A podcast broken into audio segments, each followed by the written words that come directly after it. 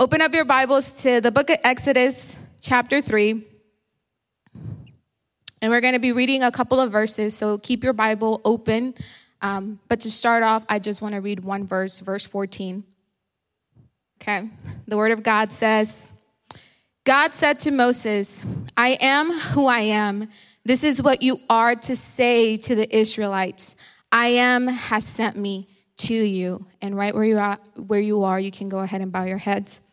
Thank you, Heavenly Father, for bringing us here today before your presence once again, Lord.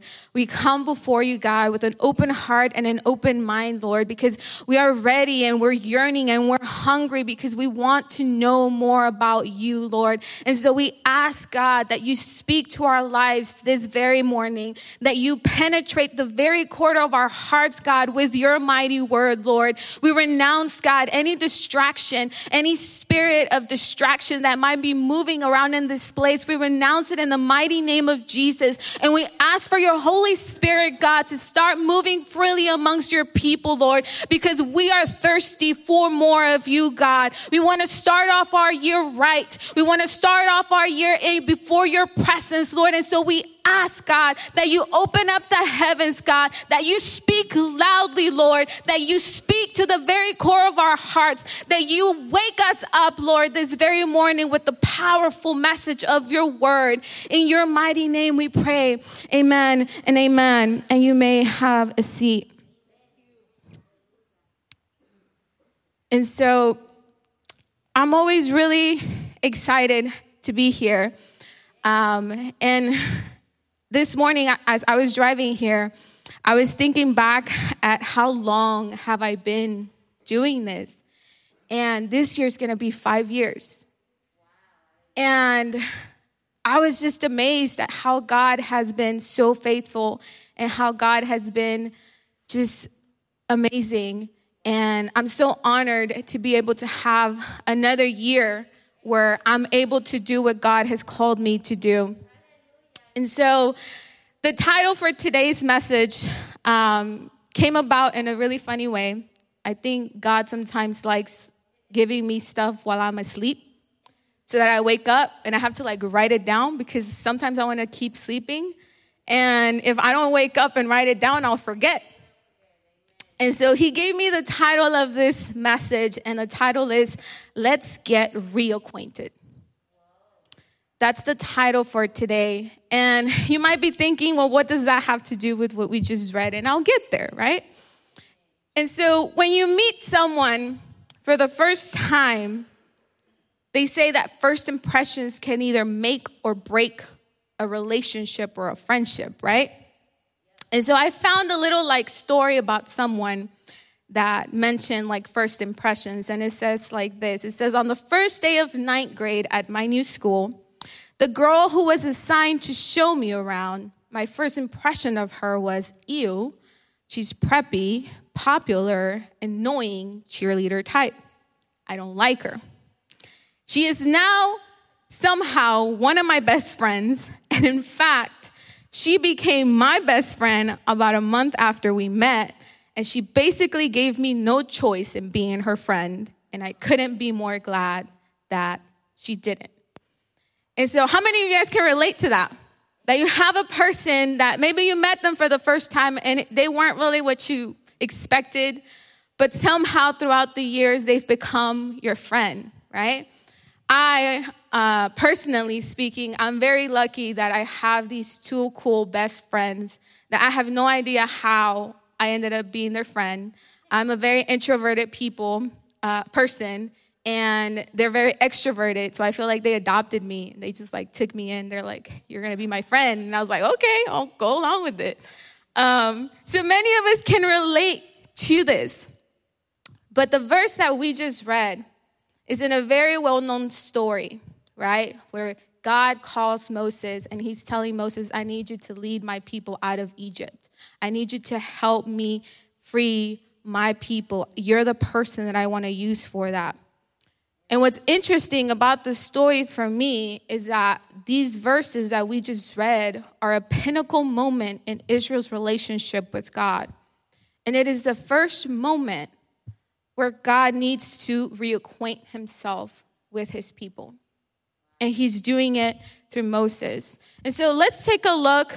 And I, I want to give you a little bit of context in case maybe you forgot about the story or you're new to hearing about the story. So, what's happening here? Israel has been in Egypt for 430 years. And the majority of those 430 years, they spent it as slaves. But it didn't start off as that. You see, Jacob moved with his entire family, 70 people household, to be in Egypt with his son Joseph. And those 70 people turned into 3 million people in Egypt throughout that time. Even so, after suffering a child genocide during the, the time that Moses um, was born. You see, Israel grew and they were enslaved by the Pharaoh at that time because they were seen as a threat. And he did everything he could to stop them from growing and becoming a numerous nation.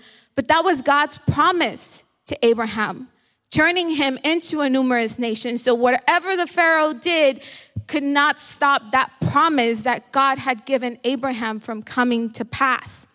And so they were treated harshly and their lives were bitter.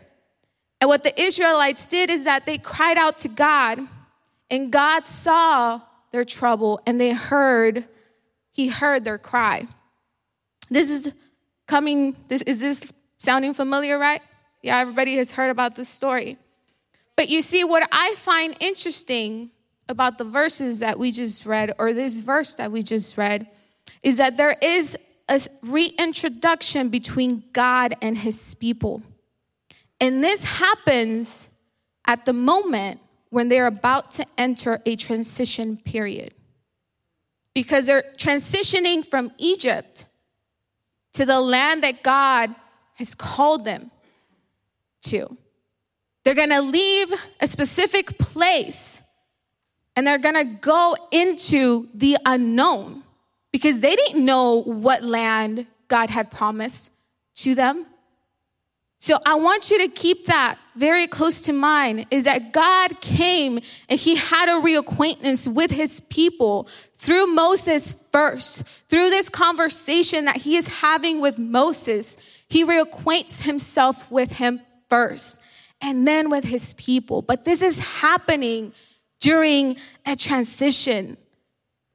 And like them, we are going through a transition. We just transitioned from 2021 and we've entered into 2022 and we're just two days into the new year. Today's January 2nd. And many of you might be excited.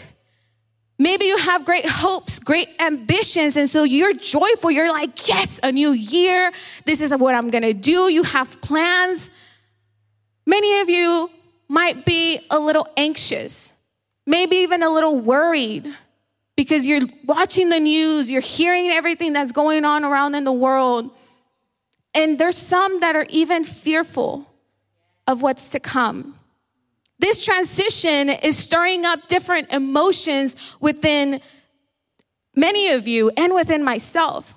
They might be the same, they might differ, but this transition that we are going through is a part of life. And at this time, it's just changing from one year to the next. But throughout your life, you're going to be encountering those transitions constantly. But there's one thing that's very important for you to understand so that you're able to withstand that transition period. And that is the one thing that I want to focus on. You see, God reacquainted himself with his people right before this transition to ensure that they are able to trust him during the process. And it's in this conversation that God has with Moses that he lets him know of one thing that's very important and that I feel that we need to be reminded of.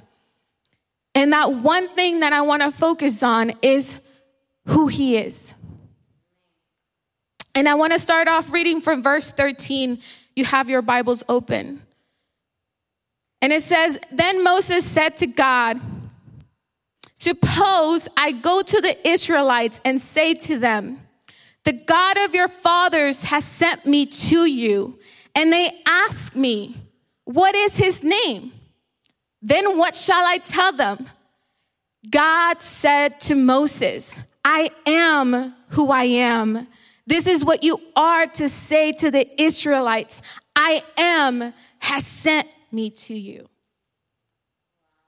This is a very interesting conversation because there's a couple of things that I take notice of from this conversation.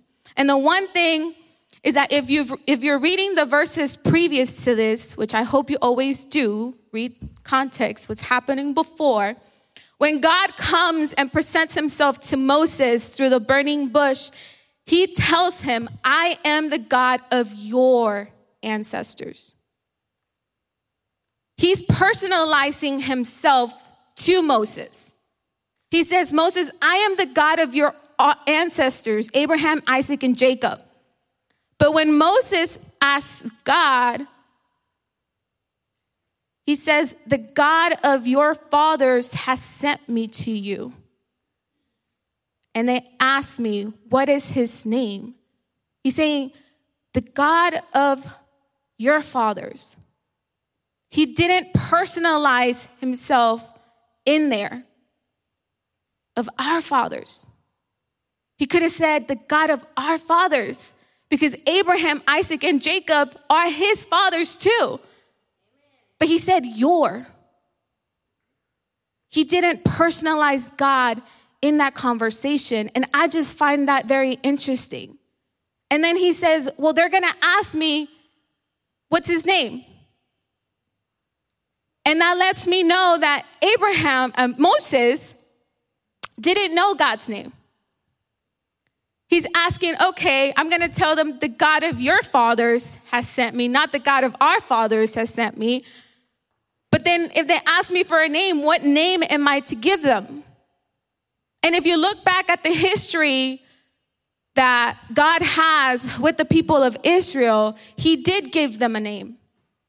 When He spoke to Abraham, He called Himself Lord or Yahweh.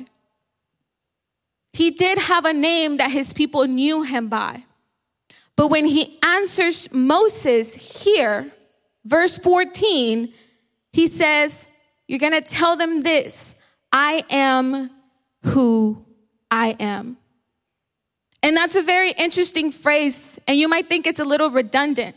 I am who I am, or like a, what's it called? Like a trabalengua, some, you know? But it's not. When you dig deep, the word I am, just I am, is the ultimate statement of self sufficiency, self existence, and immediate presence.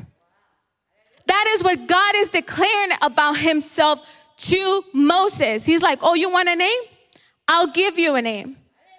I am who I am. You see, Israel was about to leave everything that they knew, their home, which even though it wasn't the best place that they were in at the moment, that was all they knew. And what's more interesting is that when you're translating the Bible from the original language to a different language to a different language, there's things that might get lost in translation. But the closest translation that we find with this, uh, for this phrase, I am who I am, is this I will become whatsoever I may become. See, what God was letting his people know with this is that he would be what they need. That is what he is letting them know. I am going to be whatever it is that you need in this moment. And in that moment, the people of Israel needed a deliverer. So that is what God was going to be for them. That is a powerful statement about his very essence, his presence, who he is. He's saying, I am who I am. And he said that to the people of Israel, and he's saying that to you this very morning. I am who I am. In this transition that you are going through, I am who I am. I am going to be whatever I need to be for you. That is what God is saying to you this morning. You see, one other interesting fact about this story is that God did not wait for uh, Egypt to be a weak nation. And he could have waited probably a couple of hundred years and then he could have like sneaked them out of Egypt. But he didn't. He waited 430 years, and at that time, Egypt was an ultimate top dog power. Okay, they were a powerful nation. They were someone that you did not want to mess with. But God he said, You know what? Now is the time. Now is the time that I am going to free my people, not at the moment when Egypt is weak, at the moment when it is strong, because I want them to see who I am. I want them to see my mighty hand at work in their lives and that I'm able to deliver them in a moment where that country or that nation is strong. But I am mighty because I am who I am. That is what God was letting the people of Israel know. And what I find interesting after reading this statement about God's name and who He is, I was just so amazed and mesmerized at what that phrase meant I am who I am, meaning that He's self sufficient, self existent, and immediate presence of Him is tangible in just that phrase, I am who I am, that I started digging in deeper about God's names. How many of you know all of God's names? Do you know what they mean? Do you pray them? Do you understand his names? You see, in this situation, Israel needed a deliverer. And so God gave them that name I am who I am. I am whatsoever I need to become for you. And that said everything about him. But when he got, uh, revealed himself to Abraham, he called himself Yahweh, which is Lord in all capital letters. If you see it, Lord, all capital letters in your Bible, that's Yahweh. And that is the name that is strictly reserved to reference God, Yahweh. You see, interestingly enough, this is the only proper name for God. And when it's translated into English is the Lord all capitals because there has to be a distinction between Yahweh and Adonai. Adonai is Lord, which is one capital L, and everything else is lowercase. So when you're reading your Bible, you see Lord with just a capital L, you know that's Adonai. But when you see it all capitalized, you know that's Yahweh. And so I looked into the names of God, and I want to share them with you today. Because God is also known as El Shaddai, which means God Almighty. And this speaks to God's ultimate power overall. He's also known as Elohim, which is creator, mighty, and strong. And this speaks on the superlative nature of God's power that is very evident the moment that God spoke creation into existence. And he's also known as Yahweh Jireh. The Lord will provide, which means that we're not dependent on the economy and on the market stock and everything that's going on in this world. We are dependent solely on our provider, which is Yahweh Jireh. That is who God is for us. He is also Yahweh Rapha, which is the Lord who heals, meaning that whatever sickness might come to try to attempt towards your life, you can rest assured that Yahweh Rapha, your healer, He is the one who you depend on. He is the one that covers you. Yahweh Nisi, which is the Lord our banner, meaning that we're dependent on Him for our protection, that we're not dependent on the army of the United States. We are dependent on God. He is the one who covers us. He is the one that goes before us. He is the one that fights for you. That is who Yahweh Nisi is. But we also have Yahweh Makadesh, the Lord who sanctifies. And that I found very interesting and very beautiful because it is through him that we are made holy. It is through him what we just did, the, the first communion. It is that blood and that bread that are able to sanctify us. And I was being convicted and confronted at that fact that I may know so many different things out there in the world. But do I really know all of the names of God? And am I really resting assured on those names because that is who He is? That is His very essence. That is His characteristics. That they're unchangeable. They're not dependent on circumstances. That is who He is, regardless of if He heals you or not in that moment. He is Yahweh Rapha. Regardless if He's, if He's providing in that immediate situation, He is the Lord who provides. That is who He is. And so God is saying, Bonnie, I am who I am, but I need my church to be reacquainted with all of the names, all of my names, all of my very essence. Because if we're entering a moment of worship 2022, then you need to know what you're worshiping then you need to know who you're worshiping. Then you need to know that my very essence, who I am, is not dependent on any outside forces. See, I am the creator regardless of if there's creation or not.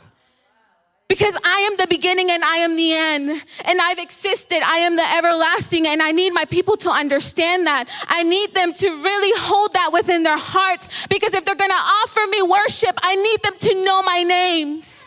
If they're going to offer me worship, I need them to know who I am. That is what God was saying to me. You see, He is Yahweh Shalom, the Lord our peace. And Pastor Benjamin preached about that a couple of weeks ago, where there's so many things that are going on in the world, but is He your peace? Do you know that you're able to find peace in Him? Peace that surpasses all understanding. That you're just like, I don't know why I'm steady, why my heart is not jumping out of my chest in these moments, why I'm not shaking, why I'm not in fear, why there's no worry. But I know that God is within me and in Him I can find peace peace that people will never understand, that the world will never understand. But when the world looks at the church and they see that we're remaining and that we're steadfast, they're going to know that we have a God that provides us peace. That is what God is saying. He's also Yahweh Tsidkenu, which is the Lord our righteousness, because it is through him that we're able to be in right standing with God. I didn't know that name. I don't know if you did. If you did, man, you're probably smarter than me. But I didn't know that name. I couldn't even say it. I had to practice it like a bunch of times. Yahweh Tsidkenu. That is an interesting name, but he is the Lord our righteousness. And he is Yahweh Roi. The Lord, our shepherd, He is our guide. He is our comforter, the one who comforts us in moments of weakness. He's the one that holds us, the one who seeks us out when we get lost. That is who God is. And Yahweh's Shammah, which means the Lord is there. He's there in your situation. He's there today in your household. He's there right next to you. He's there within you. He is ever present everywhere. That is who God is. He's also El Elyon, which is the most high, and El Roi, which is the God who sees, or God of seeing. And he's El Olam, the everlasting God. And he's El Hebor, the mighty God. That is who God is. Those are his names that speak on the attributes of his character. And sometimes Sometimes we wait until those names become personable. Because in the time of need, where you're going through uh, sticky finances or sticky situations, and God comes through, He does become that provider. It's a little bit more personable. But don't wait for that to become personable because that is who He is already. That is who He is already, regardless of if you're in need or not. That is who He is. It's not dependent on your circumstances. He just is that. It's like Eva. She's joyful all time and loud. That's who she is. It's not dependent on you and if you're joyful or not. She's just joyful and she's loud. Like that's who she is, and that's who she's always going to be, regardless of who you are. And that's the same thing with God. He's always going to be Yahweh Jireh, Yahweh Nisi, Yahweh Rapha, regardless of if you need Him to provide you, regardless of if you need healing, regardless of if you need that protection and for Him to go before you, that is who He is. And he wants a church that understands that, that we're not gonna wait for the situations to arise for God to come through for us. For us to just acknowledge the very fact that that is his characteristics, that is his essence, and he deserves the worship. That is what God wants us to understand. You see, in our transitions, changes are going to come, but it is when we have to be reacquainted with who God is before we go through them. Because if you're not reacquainted with who God is before that transition, then let me tell you, your transition is gonna be very rough It's going to be very rough because you're going to try to depend on what you can do. You're going to try to be self sufficient and self reliant, and you're not going to fully depend on Him who is taking you by the hand, going before you in that transition. And God wants his church to understand that it's time to get reacquainted with him, get reacquainted with his names and his personality and who he is, regardless of the circumstances that you might be going through. And the only way that we can get reacquainted with his names before we go through certain situations is by reading his word. It is the only way because all of these names that I just mentioned to you came to light within the Bible at a specific situation. Something was happening in a story, and his name was revealed to us differently through his word. And it would have taken me probably an hour and a half for me to go through all of that. But you've heard them now. So now it's up to you to say, you know what? I want to know more about this characteristic of God. I want to dive in deeper. I want to understand how He is the one who sanctifies me, how He is my peace, how He is my banner, how He is my provider. I want to know Him more. Because these transitions that we're going through in life are going to happen whether you're reacquainted with God or not. You could, there's no way around that. That is just a part of life. But if you want to be able to withstand those transitions, then you have to know who God is. And He is saying to you this morning, church, I am who I am. I am who I am. And I find it very interesting how last year we've gone through a year of the presence of God. And now we're moving into a year of worship. And God was asking me this question Do you know me? Do you know me? And I was like, Do you know me? I was like, Yes, Lord, I know you. He just kept asking, Do you know me? Do you really know me? Do you really know me? And now I'm asking you, church, do you really know him? Do you really know God?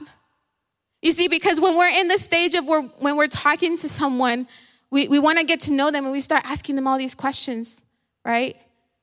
And then through the answers of those questions, we get to know them. But the way that that starts off is through having conversation, right? And we can spend hours having conversation. And there was this one time where God convicted me. I was on the phone with somebody for like nine hours. I know, y'all probably judging me. It's okay. It's all right. and I didn't feel it. I didn't feel the time. But afterwards, God was like, how many, how many times have you spent that long with me? That's what I said in my mind, sister. It's exactly what I said. That's exactly how I felt. I was like, I didn't know what to say. He knows that that's never happened nine hour conversation with the Lord. And you might be thinking, like, dang, and you're preaching up there and you haven't spent nine hours with the Lord. Probably not consecutively, you know, probably spread out. But he convicted me with that question. He's like, Do you know me? And then he brought to mind how long I had spent on the phone. And then, have you spent that much time with me recently? And I was like, Lord, I'm sorry. What else can we say when those moments happen? But that we're sorry and that we're gonna change and that we're gonna be better about spending quality time with God because we need to know Him. He's saying we're moving into a transition of going from the presence of God into worship 2022. So I need you to know me. Because I'm only going to be able to receive your worship when you're worshiping in spirit and in truth. Right? That's a very famous word, uh, verse. Worship in spirit and in truth. So if you're not worshiping in truth because you don't know who He is, then you're not worshiping in spirit and in truth. You're just singing out words and you're just doing things out of duty. Because worship is not just singing, worship is also obedience and doing what God wants us to do in His word out of love. Not because the pastor's telling me to, not because the people are seeing me. It's coming out of love. And that stems from really knowing God and knowing His very essence. You see, because when I was reading this phrase, I am who I am, I couldn't help but just break down and cry. Because God is whatsoever He needs to be or become for me and for you. Because He loves us, because He desires us. That is what God was saying to me. And even if God did not do a single thing again on my behalf, He's still worthy of the worship and the honor and of all the glory because that's who He is. That is who He is. And so, this is a very short and direct word. But I want you guys just like I was confronted, just how I was convicted, that in this upcoming year, we should really know God. We should really know who He is because we serve an amazing, almighty, powerful, wonderful, loving, glorious God. And when we really get to know Him deeper, that worship is just gonna spring out of us. It's not even gonna they're not even gonna have to ask us to raise our hands. They're not even gonna have to ask us to to clap. It's just gonna come out of us when we really know him and we really know his characteristics